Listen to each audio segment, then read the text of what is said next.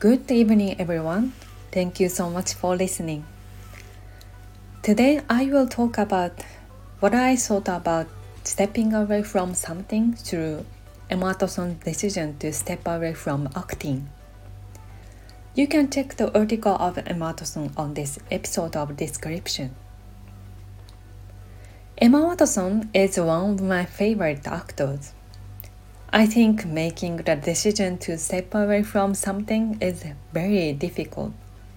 Even if you are an ordinary employee like me, various worries come to mind, especially regarding how to make or save money, the career you already have, health, etc. I believe you should do it, no matter how worried you are. Recently, my best friend decided to go to Canada for a working holiday. When I heard about it, I was very surprised and asked her, How did you make that decision? How was the trigger? She simply answered, I will turn 30 next year, so it's my last chance. Additionally, I've worked hard these years.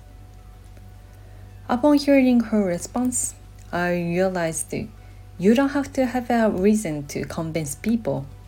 Just jump in and do your best.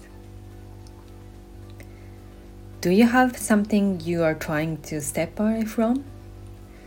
I hope you find the courage to make a decision and move forward. Thank you.